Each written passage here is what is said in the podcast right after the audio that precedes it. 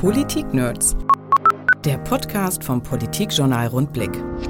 Tilman Kuban ist Chef der Jungen Union in Deutschland. Wir sprechen mit ihm im Rundblick-Podcast natürlich über die Corona-Krise und was sie mit uns macht. Man hat ja so ein bisschen das Gefühl, auch in dieser Pandemie, wir sind jetzt nicht nur 81 Millionen Bundestrainer, wir sind auf einmal auch 81 Millionen Hobby-Virologen.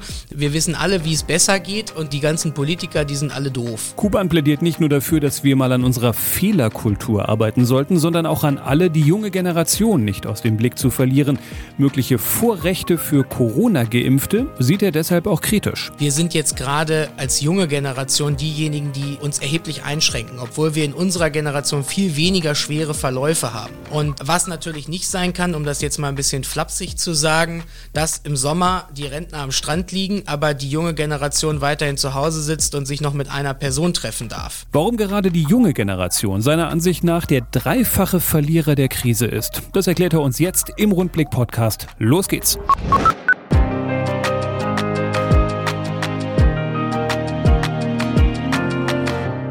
Tilman Kuban ist heute bei uns, Chef der Jungen Union. Er war vor drei Jahren schon mal bei uns. Er war übrigens in den Politik-Nerds der zweite Gast, den wir überhaupt hier jemals hatten. Damals noch ganz frisch. Jetzt bist du wieder da. Herzlich willkommen, Tilman.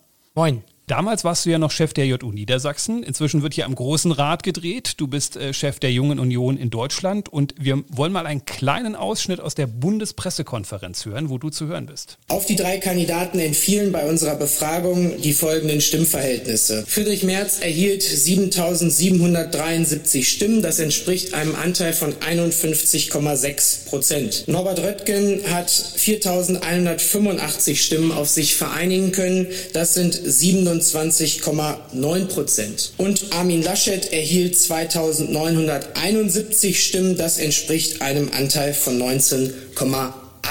Die letzten werden die ersten sein. So hat sich da wieder mal entwickelt. Tillmann, wie geht's jetzt weiter? Wir haben als Junge Union eine Mitgliederumfrage gemacht und man hat eben das Ergebnis gehört. Äh, auch in Niedersachsen lag Friedrich Merz deutlich vorne über 50 Prozent und äh, von daher haben wir, äh, habe ich auch immer deutlich gemacht, ich werde beim Bundesparteitag als Bundesvorsitzender der Jungen Union eben auch die Stimme der Jungen Union sein und wenn eine solch deutliche Mehrheit für Friedrich Merz votiert, dann stimme ich auch für ihn. Ich habe aber auch immer klar gemacht, wir werben für einen Kandidaten und nicht gegen die anderen beiden. Deswegen habe ich nie ein schlechtes Wort über die anderen beiden Kandidaten Kandidaten verloren. Und das macht es jetzt natürlich auch ein bisschen einfacher, um nach vorne zu schauen und für Geschlossenheit zu sorgen.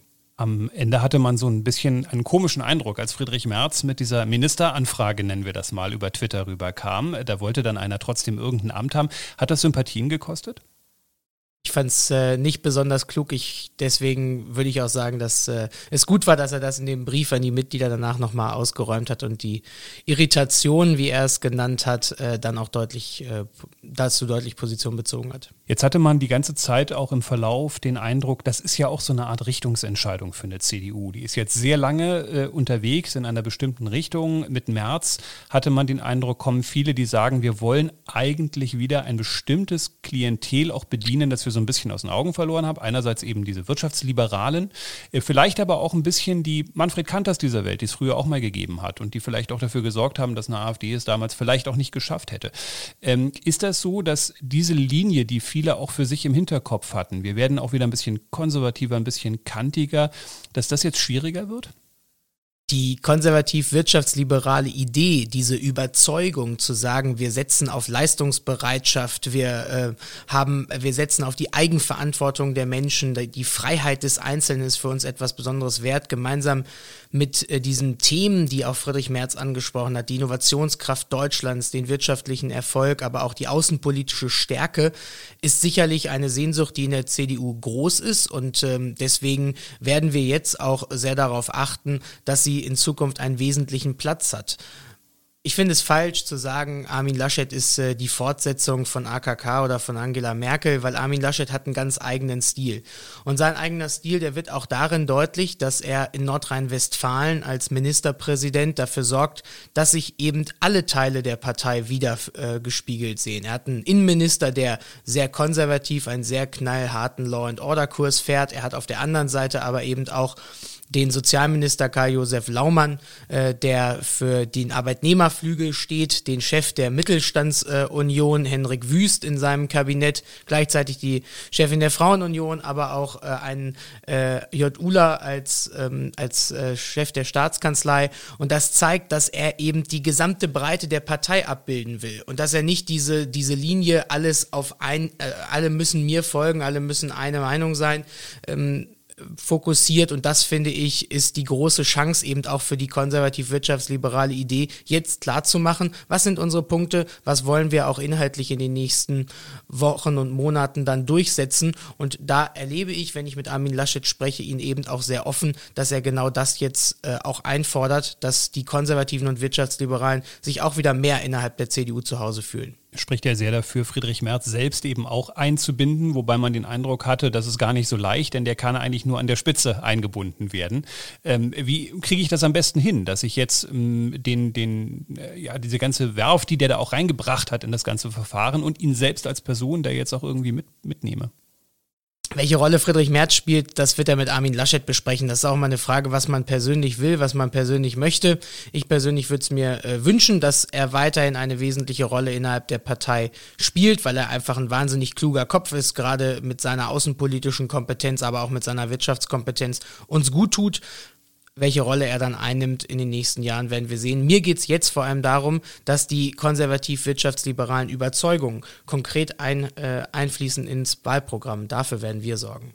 Welche Rolle spielt in all diesem Verfahren noch ähm, jemand wie Jens Spahn, der ja momentan auch keine leichte Phase hat? Ein bisschen unfair eigentlich, weil er war nicht dafür, glaube ich, das über die EU alles abzuwickeln. Jetzt hat er den Salat.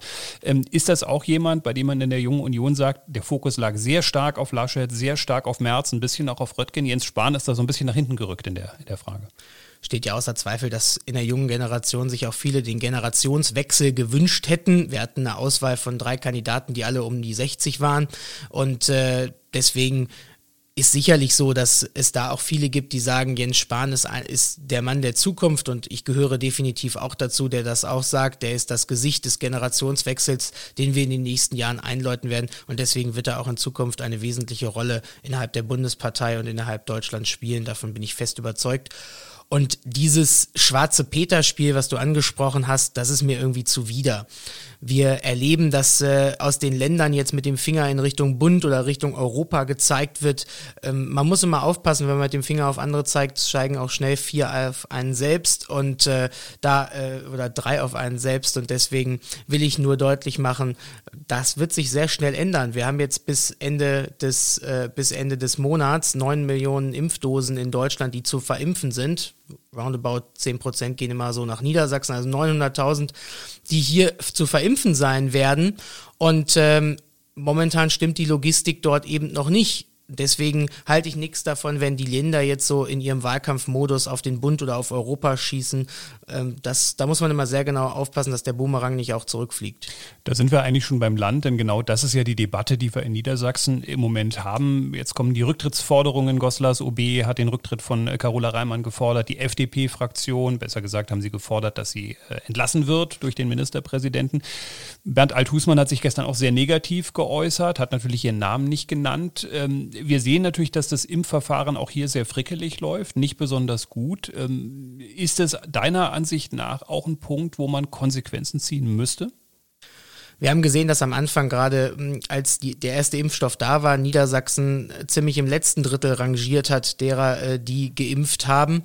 Und äh, deswegen war damit sicherlich nicht, nicht alles Gold, was glänzt wir haben, äh, wenn überhaupt was geglänzt hat. Äh, und wir haben dann auch gesehen, dass gerade bei der Hotline und bei der Terminvergabe online andere viel, viel besser agiert haben. Beispielsweise auch Schleswig-Holstein, die ja mit Eventim eine Kooperation eingegangen sind. Das sind schon Dinge, die wirklich, die wirklich äh, nachdenklich machen lassen, ob das Ganze, äh, ob das Ganze gut vorbereitet ist und deswegen äh, jetzt die Probleme angehen, die, die Sachen besser machen. Dafür sollten wir jetzt sorgen. Wir haben, äh, glaube ich, in dieser Pandemie und das ist etwas, wo wir jetzt auch ein bisschen aufpassen müssen. Wenn ich so höre, das Ding ist uns entglitten und ähm, dann reden wir uns vielleicht auch ein bisschen selber schlecht, weil wir haben es in Deutschland geschafft, anders als in anderen Ländern im internationalen Vergleich, die Triage zu verhindern.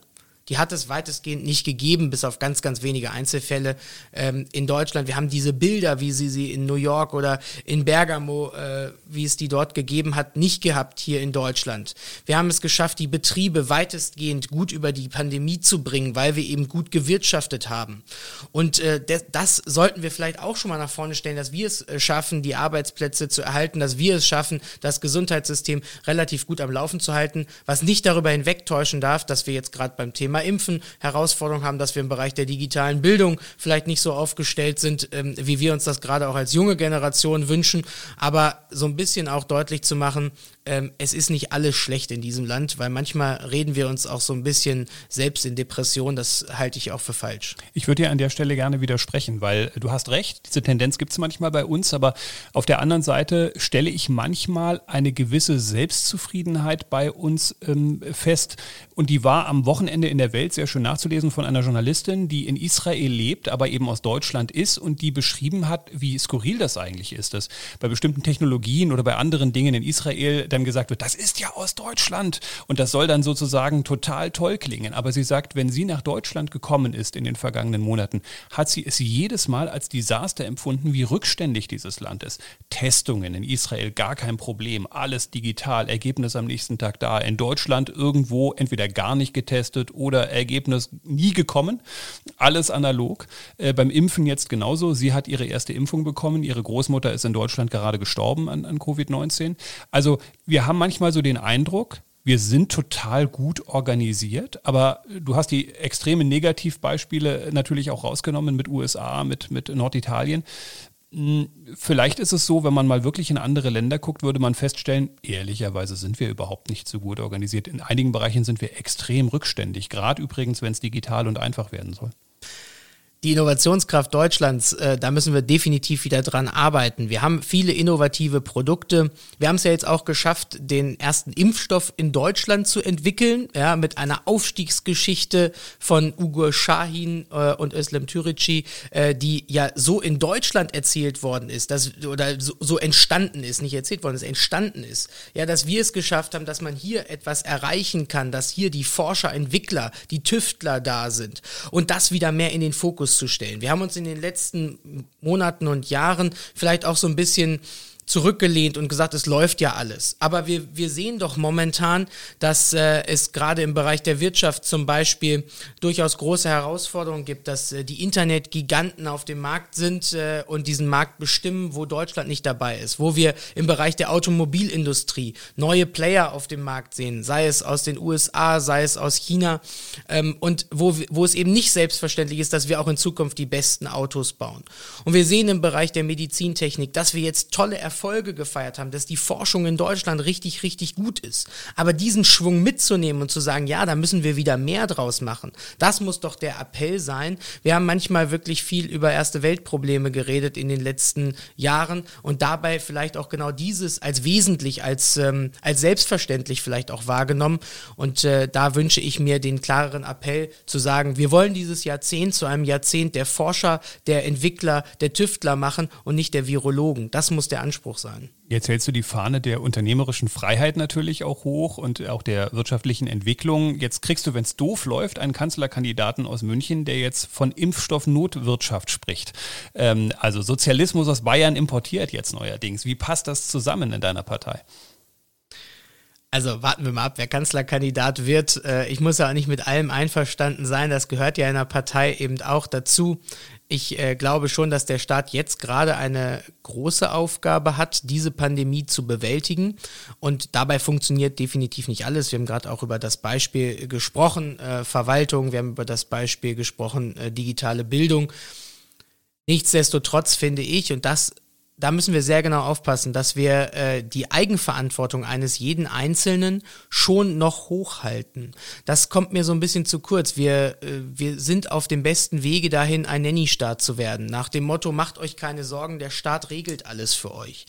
Und äh, da wünsche ich mir schon, dass wir äh, danach der Pandemie auch wieder deutlich machen, hier ist, hier gilt auch die Freiheit des Einzelnen. Du bist, du bist für dich selbst manchmal vielleicht auch verantwortlich. Du, es wird, wird der Staat dir nicht alle Risiken abnehmen können, aber du kannst auch was draus machen. Natürlich sind wir eine solidarische Gemeinschaft, die äh, denjenigen, die sich nicht selbst helfen können, auch hilft, aber äh, dass wir vor allem auch diese Eigenverantwortung nicht abhanden kommen lassen, das ist mir schon sehr, sehr wichtig. Das wäre natürlich auch in der Tat aber dann parallel dazu eine Aufgabe für die Verwaltung, weil wenn man den Eindruck hat, ähm, da ist ein Brief von der Verwaltung in meinem Briefkasten, das ist bestimmt etwas Schlechtes, ist das nicht gerade etwas, was am Ende für Engagement, für Eigenverwaltung spricht, sondern das sagen ja auch viele Unternehmer, dass sie eher den Eindruck haben, naja, eigentlich geht es mir eher immer darum, dass mir jemand sagt, was nicht geht. Das heißt, wir bräuchten ja dann auch in den Köpfen der Verwaltung einen Umschwung.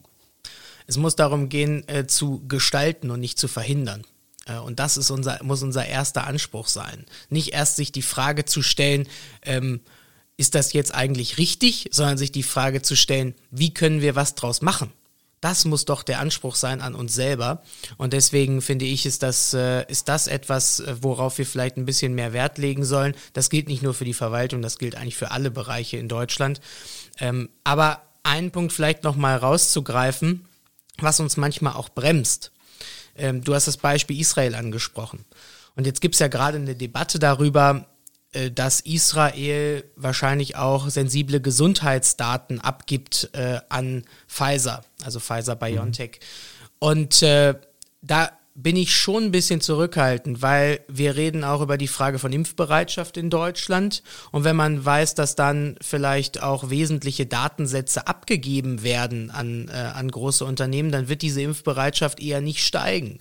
Wir haben äh, auch rund um die Corona-App das Thema Datenschutz schon sehr, sehr intensiv diskutiert. Und äh, da mache ich mir schon Gedanken und sage dann auch, dann lass uns jetzt mal lieber auch überlegen, also das Beispiel Israel ist sicherlich gut, die sind technisch, fort, technisch fortschrittlich fortschrittlich, aber man muss schon auch sehen, dass diese Debatte ja auch geführt wird, was passiert mit meinen Gesundheitsdaten. Natürlich, klar, aber das ist sozusagen ja die Kehrseite der Medaille. Bei der Corona-Warn-App diskutieren wir es ja genauso. Wir geben unsere Daten meistens frei Haus auf Facebook, auf Insta, auf sonst was. Da fangen wir dann auf einmal an zu diskutieren und da würde ich dann in dem Moment sogar sagen, naja, jetzt geht es halt um Menschenleben. Also da würde ich mit Daten vielleicht sogar etwas freiwilliger umgehen, als ich es in anderen Bereichen sehe, wo wir es ehrlicherweise ja tun, alle. Äh, da sehen wir offensichtlich vielleicht auch den Nutzen nicht so richtig oder haben an der falschen Stelle Angst möglicherweise.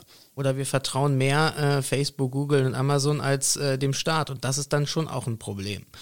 Ich persönlich sehe das genauso wie du. Ich würde da auch äh, meine Daten sofort für hergeben, wenn es am Ende da hilft, dass wir die Pandemie damit äh, beenden können, dass wir, äh, dass wir Menschenleben schützen, dass wir endlich mal wieder auch in meiner Generation endlich mal wieder raus können.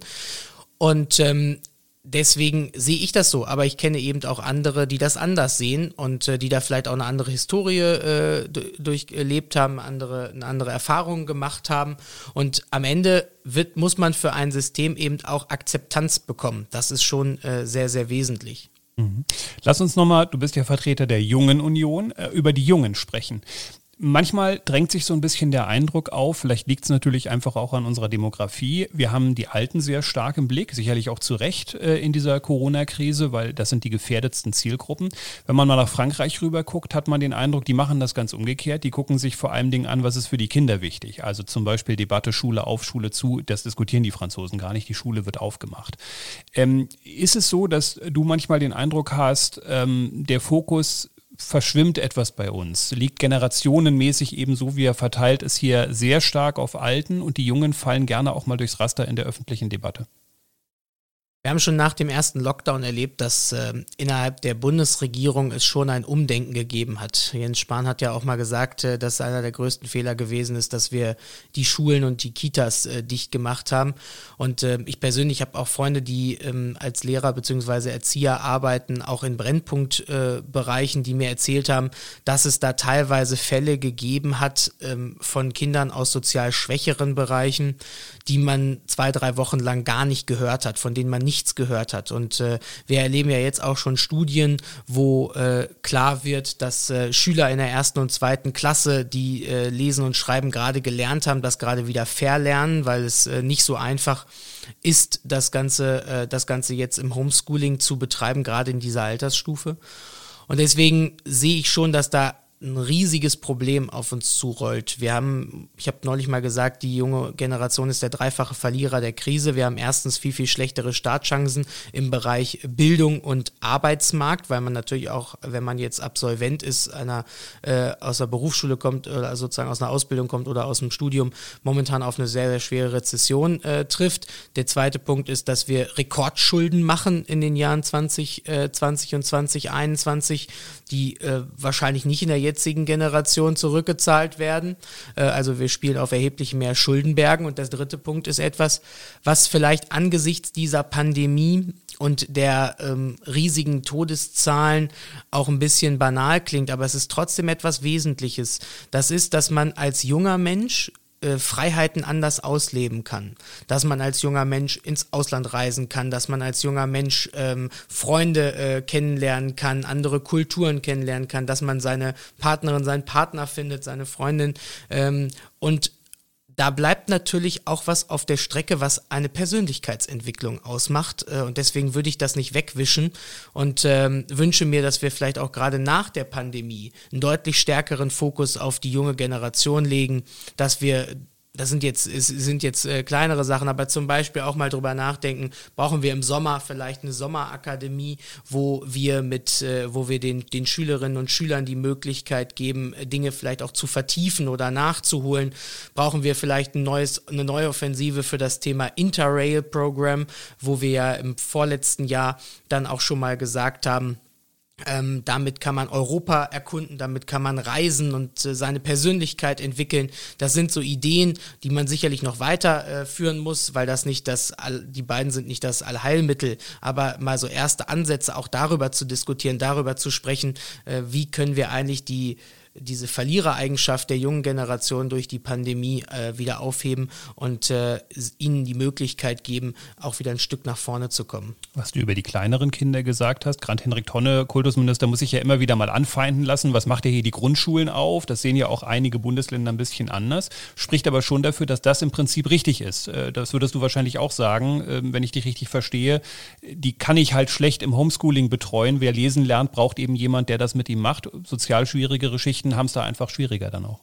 Es gilt, glaube ich, für alle. Ähm, und äh, das ist ja nicht, äh, das ist ja einfach super schwierig. Auf der anderen Seite ist natürlich auch super schwierig, äh, gerade auch die kleineren Kinder äh, auf dem Schulhof äh, in Zaum zu halten, dass man äh, die, dass man die Kohorten äh, zusammenhält. Also wir sehen da schon große Herausforderungen und da gibt es sicherlich momentan auch Entscheidungen, wo man wenig mit Kultusministern tauschen möchte. Das muss man auch mal äh, offen und ehrlich sagen. Man hat ja so ein bisschen das Gefühl, auch in dieser Pandemie, wir sind jetzt nicht nur 81 Millionen Bundestrainer, wir sind auf einmal auch 81 Millionen Hobby-Virologen. Wir wissen, wir wissen alle, wie es besser geht und diese, die ganzen Politiker, die sind alle doof. Ja, so, das ist, das ist mir irgendwie auch zuwider. Das finde ich nicht, äh, das ist nicht, nicht mein Ansatz, sondern ähm, da sind viele dabei, die, die geben ihr Bestes, die tun äh, das Beste ähm, und versuchen, die beste Lösung zu finden. Und äh, wir brauchen da vielleicht auch eine neue Fehlerkultur, weil wir in Deutschland immer so davon ausgehen, keiner darf Fehler machen und wer Fehler macht, muss sofort zurücktreten. Und äh, da bin ich irgendwie auch ein bisschen anderer Meinung. Ähm, am Ende sind wir jetzt hier in dieser Pandemie und es gibt einen viel zitierten Satz, der heißt, ähm, die, es gibt keine Blaupause für diese Pandemie. Der ist äh, nicht nur viel zitiert, sondern auch sehr richtig. Und deswegen müssen wir halt vorangehen, vielleicht auch mal Fehler machen. Aber es muss darum gehen, die Fehler eben nicht zweimal zu machen. An der Stelle hat Carola Reimann, glaube ich, gerade mitgeschrieben bei der neuen Fehlerkultur. Das wird sie vielleicht irgendwann mal rausholen. Ja, Fehler sind ja auch okay. Ich bin ja Sozialministerin und darf eben auch mal Fehler machen. Aber du hast gerade gesagt, ne, sie sollten sich halt nicht wiederholen. Irgendwann ist natürlich auch mal gut. Ja, definitiv. Es ist ein schmaler Spagat. Den muss man schon sehen. Es ist, äh, wir leben, wir, wir haben auf der einen Seite sicherlich auch Politiker, die Fehler machen und dann eben auch Fehler mal zugeben müssen, weil wir auch nur Menschen sind. Auf der anderen Seite eben auch die deutliche Erwartung innerhalb der Bevölkerung, dass die Regierung die Lage im Griff hat, gerade in Krisenzeiten. Und diesen schmalen Spagat, äh, den darf man nicht sehr groß ausreizen. Auf der anderen Seite werbe ich aber eben auch dafür, dass zum Spagat auch äh, die Fehlerkultur dazugehört.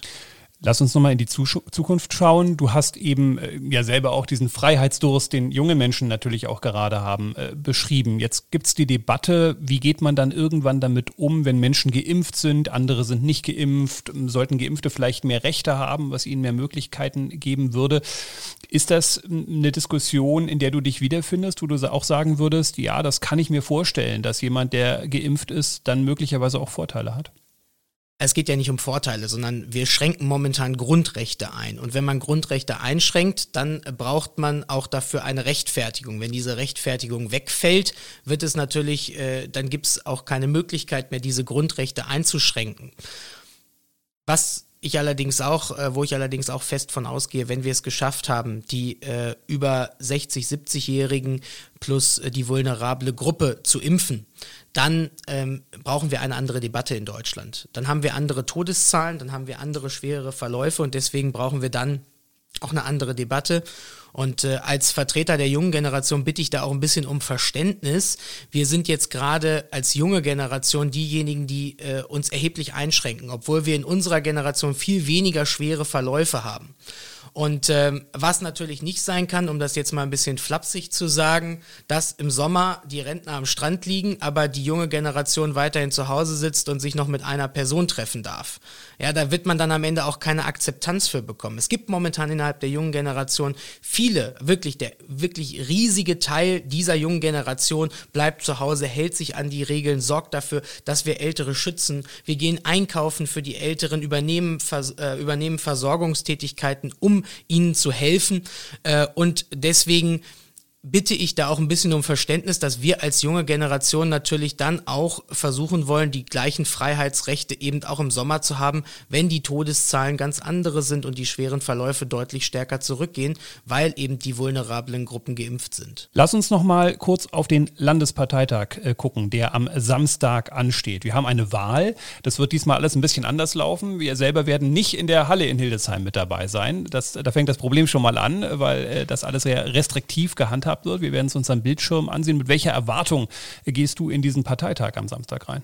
Ja, die CDU zeigt, dass sie digital kann. Äh, wir sind, das ist ja immer etwas, was der, der CDU vorgeworfen wird, das sind die Konservativen, die Altbackenen. Nein.